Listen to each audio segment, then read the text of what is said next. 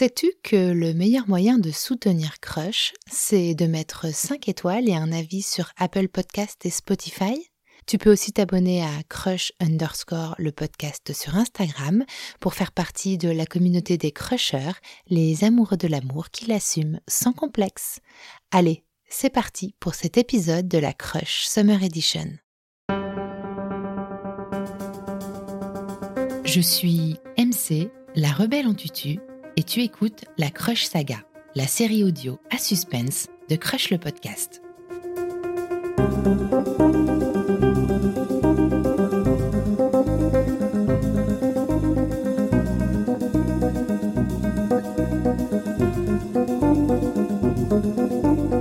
Précédemment, dans À mille à l'heure, Laura et Arthur sont réunis. L'amour est déclaré. La vie et les projets à deux peuvent commencer. Et il va y en avoir des projets. Et pas qu'à deux.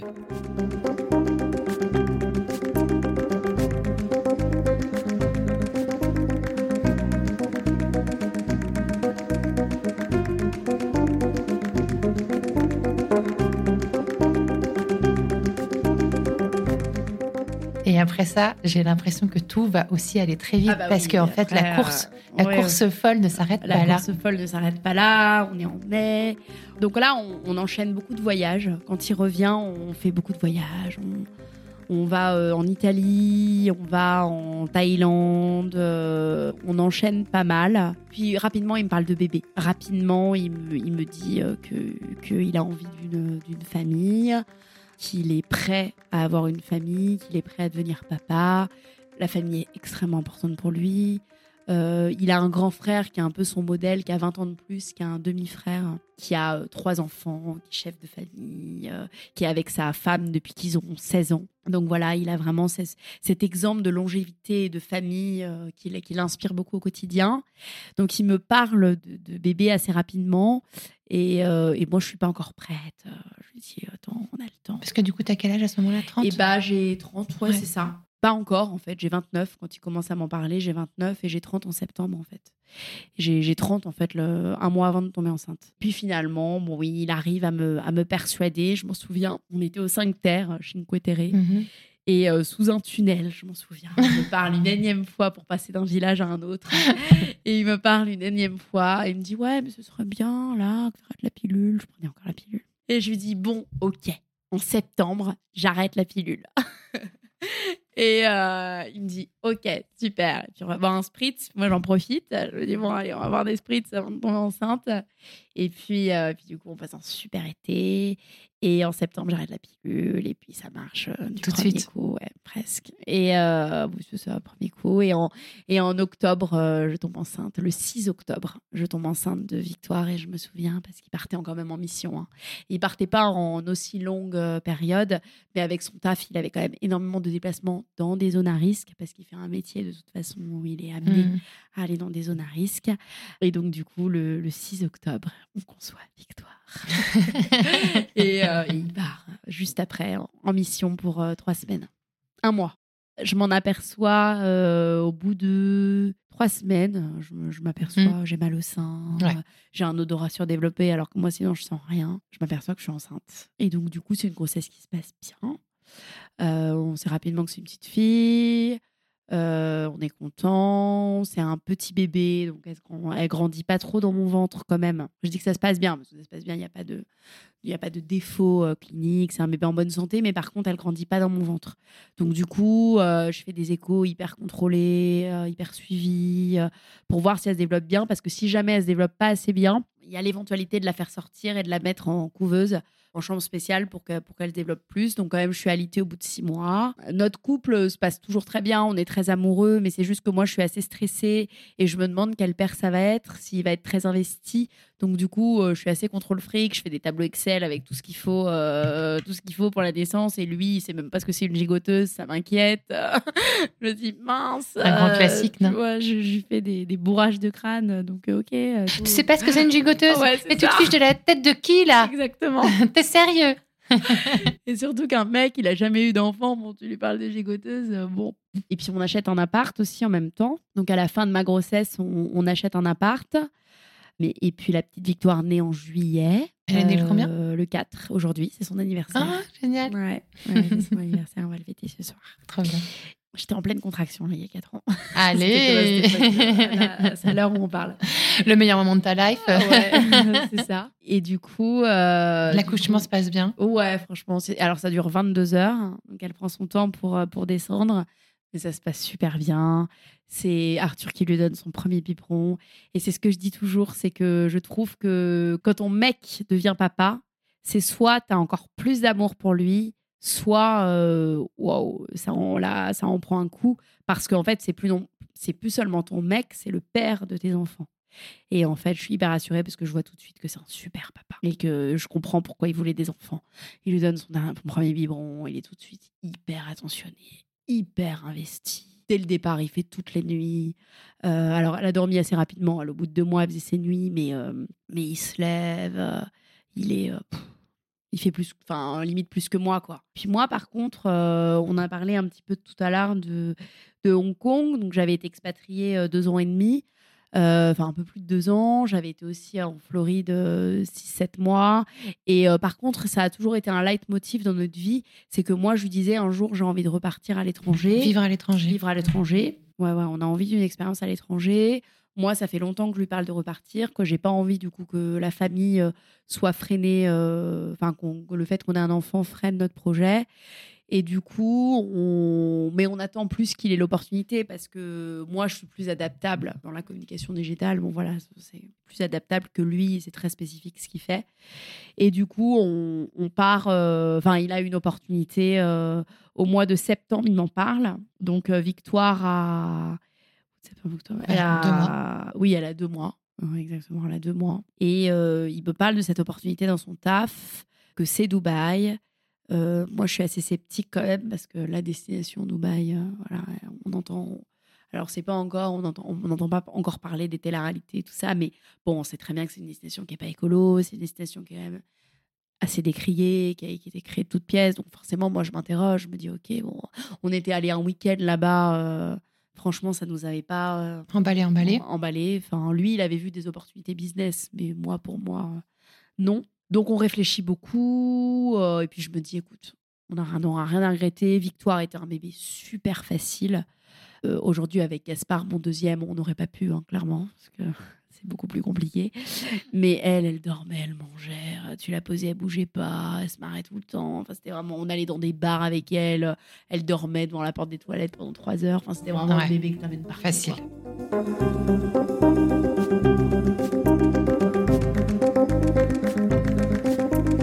Avant de partir à Dubaï, il y a- il y, a quelque chose que vous devez faire, non? Euh, oui, on se marie. Ouais, ouais, on que c'est une des conditions pour Oui. partir à Dubaï, Oui, non? Exactement. Ouais, ouais, ouais, on se marie. Bah, en fait, c'est ça un peu notre histoire. hein. C'est qu'on a un bébé, qu'on achète un appart, qu'on se marie et qu'on part en expat la même année, en fait. Enfin, en six mois. Tu vois, c'est un peu, euh, c'est la course folle. Et d'ailleurs, euh, encore aujourd'hui, on en parle. On dit, mais putain, mais les gens autour de nous me disaient, mais Laura et Arthur, mais c'est la fusée. Les gens Ouais, n'avaient même fusée. pas intégré qu'on était vraiment Ensemble. ensemble. qu'en fait j'étais enceinte, que j'accouchais, qu'on achetait un appart et qu'on partait en expat avec le bébé dans les bras. Mais les gens, ils ne suivaient pas autour de nous. Alors il y avait un peu de des gens qui étaient jaloux. On a eu beaucoup de jalousie de filles euh, dont les mecs euh, n'allaient pas assez vite pour elles. Moi, j'ai Ah. ressenti beaucoup de ouais, non mais Laura, ça va, euh, tu vois, un peu euh, voilà. Il y a eu ça, il y a eu nos proches qui étaient mais Vous êtes dingue. vous êtes dingue, ça va trop vite, vous êtes sûr, mais en même temps, ils voyaient qu'on s'aimait tellement parce qu'on était ultra tactile. hein. Attention, Arthur et moi, fallait pas qu'on soit dans la même pièce avec des gens où on était mal à l'aise, n'importe qui. hein. on était l'un sur l'autre en permanence, en train de se rouler des pelles en permanence devant tout le monde. Ah, les gamins. C'était un peu spé, quoi. hein. Franchement, avec du recul, je me dis, putain. On était limite, les gens nous disaient, vous voulez un hôtel euh, Ah. Pas de souci, quoi. Mais euh, non, non, on était extrêmement démonstratifs, extrêmement amoureux, extrêmement charnels. Enfin, c'était aussi, euh, voilà, quoi. On comprenait pourquoi on allait si vite parce que on était, voilà, extrêmement fusionnels, quoi. Donc oui, on se marie. En trois semaines, on organise notre mariage. Donc, euh, tu vois, j'ai mis trois semaines pour emménager chez lui. En trois semaines, on, on organise notre mariage express parce que pour partir à Dubaï, il faut se marier. Alors maintenant, la loi a sauté depuis le confinement. Parce qu'il y a tellement de gens qui, qui, sont venus, voilà, ils ont, ils ont un peu facilité en fait les démarches pour venir à Dubaï.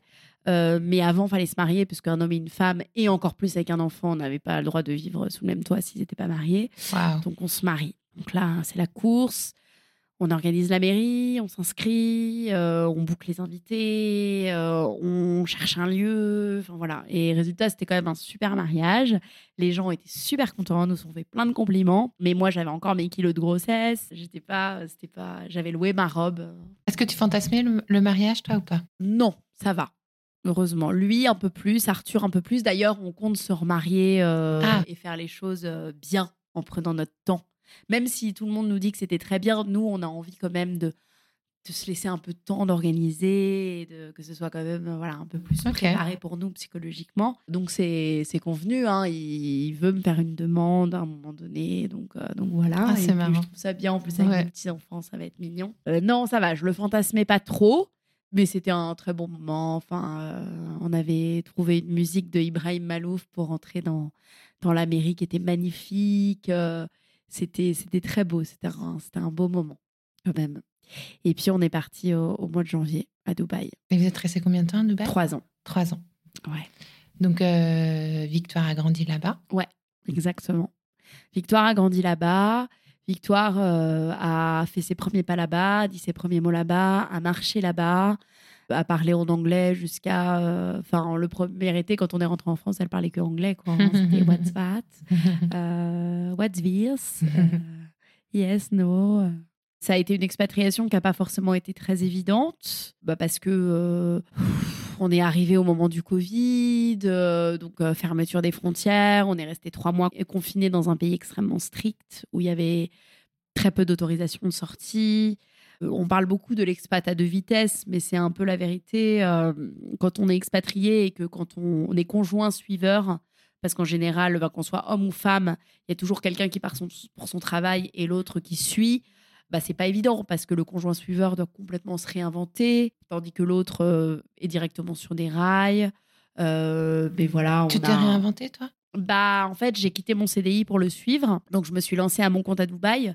Donc oui, j'ai quand même dû, je me suis pas réinventée professionnellement parce que je suis restée dans le même euh, univers, mais j'ai dû quand même. Euh, tu es passée de salarié à solopreneur. Exactement, totalement. Donc euh, donc voilà, donc bon, ça n'a pas forcément tout le temps été évident, mais bon, c'était c'était ça, s'est très bien passé. Moi, j'ai eu une période très compliquée parce que j'ai eu une période d'angoisse, un postpartum, mais un peu à reculons, où j'ai mis beaucoup de choses voilà où, j'ai dû voilà euh, affronter beaucoup de choses qui étaient liées à mon enfance, qui étaient revenues avec la naissance de Victoire, son histoire compliquée euh, que je détaillerai pas ici, mais qui m'avait exposé pendant notre rendez-vous. Coquillage, le rendez-vous coquillage. Le rendez-vous coquillage. Euh, ça m'est revenu aussi un peu en pleine tronche à ce moment-là, en devenant maman. Donc du coup, il y a eu beaucoup de choses à, enfin, à gérer, à remettre en place. J'ai dû trouver ma place dans un nouveau rôle avec ce bagage familial qui lui appartient, mais du coup, quand même, euh, voilà. On est oui, puis tu te retrouvais quand même. Euh, tu as bossé tout de suite, tu as réussi à bosser tout de suite là-bas? Parce que tu te bah, retrouvais aussi de active à son job. Exactement. Bah, presque. ouais, c'est ça. Non, pendant un an, le temps que mes activités, que déjà je détermine euh, mes activités et tout ça. Bah, pour une femme active et ambitieuse comme toi, pas sous le terme négatif, bien sûr, mais exactement. ça va pas être facile. Non, non, c'était pas facile. C'était pas facile. Mais bon, voilà, on est quand même resté trois ans. On a atteint aussi des limites de couple, enfin, où on s'est dit, euh, voilà, c'est super qu'on soit encore ensemble parce que on sait aujourd'hui en fait qu'on peut vivre une expat. Hein. Il y a un podcast qui s'appelle Ex-Expat le podcast mmh. et d'autres podcasts qui traitent quand même euh, du divorce post-expat euh, qui est incroyable. Hein. Il y a je n'ai pas les chiffres, hein, mais euh, il y a énormément de séparations et de divorces suite à une expat, c'est connu, parce que justement, les deux vitesses dont je te parlais, la réinvention du conjoint suiveur, euh, il y a des très bons podcasts sur le sujet. The Musette aussi, qui euh, au départ, c'était un podcast qui, qui interrogeait les conjoints suiveurs. Donc on est, on est content bah, et on est fiers de nous parce qu'on a vécu beaucoup de choses en très peu de temps. Notre deuxième bébé, qui est un fils Gaspard, est né à Dubaï. Donc, on a du coup, tu es retombée enceinte là. Je suis retombée enceinte. Je t'ai remise dans l'aventure de la grossesse. Ouais, et notre petit garçon en soi est dubaïote, enfin, même s'il n'y a pas le droit du sol, euh, sur sa carte d'identité, il y a marqué Dubaï, quoi. Enfin, sur son passeport. Et voilà, et du coup, c'est vrai qu'on a eu deux enfants, une expat, euh, un mariage, un achat, euh, voilà, enfin, beaucoup de choses en très peu de temps quand même. Bah oui, parce que ça fait sept ans que vous êtes ensemble, Ouais, mais vous êtes ça déjà passé par tout ans, ça, ouais. quoi. Ouais, ouais. C'est fou, c'est Oui, fou. oui. Ça a démarré hyper vite. Ouais. Vraiment, euh, Oui, oui. vous avez allumé la mèche, quoi. Paf, c'est parti. Et euh, même la suite, en fait, c'est écrit, c'est Oui. écrit hyper vite. Oui, oui. Hein, le premier bébé, le mariage, ouais, l'expat euh, qui est une Ouais. expérience très singulière. Exactement. Ouais, ouais. Et aujourd'hui, donc, vous êtes revenu à Paris, on vous vivez à Paris. depuis six mois. On est revenu à Paris. On a vraiment vécu des moments difficiles hein, en tant que couple à Dubaï. Vraiment, je le dis, mais c'est vrai. Enfin, moi, il y a eu des moments où vraiment j'étais très mal. Lui, il a tenu. Euh, Il y a eu des moments où j'étais dans l'incapacité de m'occuper de Victoire. Il a tenu.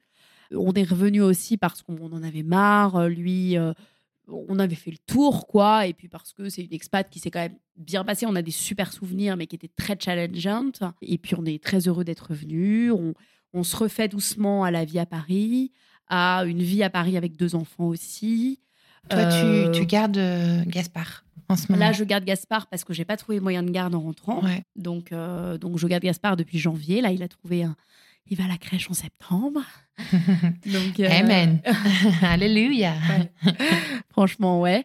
T'as pris une euh, activité toi aussi à Paris un petit peu? Oui, bah, j'ai repris mes activités. Alors après, moi, je suis dans la communication digitale, donc euh, écrite et audio. Donc j'ai des clients en ghostwriting et, et en copywriting et, et j'anime un podcast. Donc euh, j'ai gardé des petites missions clients comme ça, mais à la marge, parce qu'avec un bébé comme Gaspard, je ne peux rien faire d'autre que de m'occuper de lui.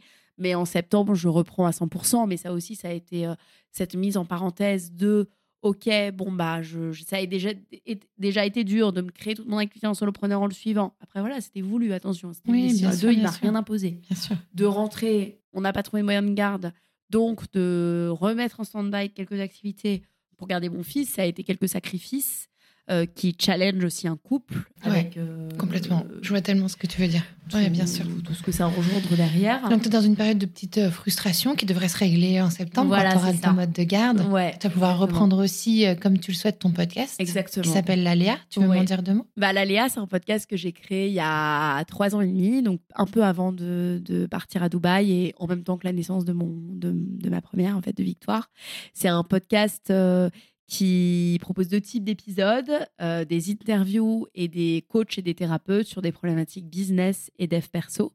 C'est un podcast que, qui m'anime et qui est ma passion depuis trois ans et demi, qui m'a amené beaucoup d'opportunités, que je souhaite amener loin.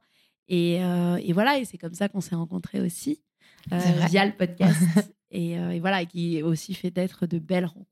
Ouais, c'est un média hyper puissant. Et effectivement, la communauté de podcasteuses, Ouais. podcasteurs parisiens, parisiennes euh, est euh, super euh, inspirante. Tout à fait. Et alors, Laura, on va peut-être conclure avec euh, une question. La saison 1 de ton histoire hein, complètement folle avec Arthur, qu'on a appelé Ami à l'heure, se termine. Cette saison Ouais. 1, si on imagine qu'elle se termine, à ton avis, qu'est-ce qu'il va y avoir dans la saison 2 ou qu'est-ce que tu souhaiterais voir dans la saison 2 de Ami à l'heure Waouh. Euh, Dans eh ces ben, prochaines écoute, années. euh, un petit peu plus de stabilité, un petit peu plus de. Ok, peut-être te dire, bah, il s'est pratiquement rien passé en fait cette année. On a pris notre temps pour vivre, pour euh, consolider tout ce qu'on a allumé pendant des années. Et voilà, est-ce qu'on en est capable? C'est ça. Est-ce que vous en... c'est vrai Est-ce que vous en êtes C'est ça capable la question. Ah oui, parce que c'est vrai que vous avez, vous avez j'ai l'impression que vous avez deux tempéraments très, très Mm. enflammés Ouais. tous les deux aussi. Ouais, hein. ouais. Vous avez une flamme, euh, Non, c'est vous vrai. avez votre flamme tous les deux, mais chacun, j'ai l'impression que ça, ça Mm. flamboie à l'intérieur là. ouais, on a tous les deux en plus des rêves très grands, Ouais. euh, des, des tempéraments euh, assez, euh, voilà, des tempéraments affirmés quoi. Mais ouais, un peu plus de zone de confort. Mais est-ce qu'on en est capable? L'avenir nous le dira. La saison 1 de la Crush Saga s'arrête ici. Je souhaite à Laura et Arthur une merveilleuse saison 2 qu'ils garderont pour eux, que tous leurs rêves se réalisent et qu'ils vivent heureux. C'est à présent l'heure du générique. Scénario original, Laura Pouliken et son amoureux. Musique originale, Géraldine Aliberti. Réalisation sonore, Alice Krief et sa société Les Belles Fréquences. Idée originale, moi et mon tutu de rebelle Fleur Bleue. Encouragement infaillible, mon crush. Sous l'œil avisé de la tour de contrôle de crush et avec le soutien de la région de Mon Salon. Je te donne rendez-vous dès septembre 2023 pour la saison 2 de Crush le podcast qui s'annonce explosive.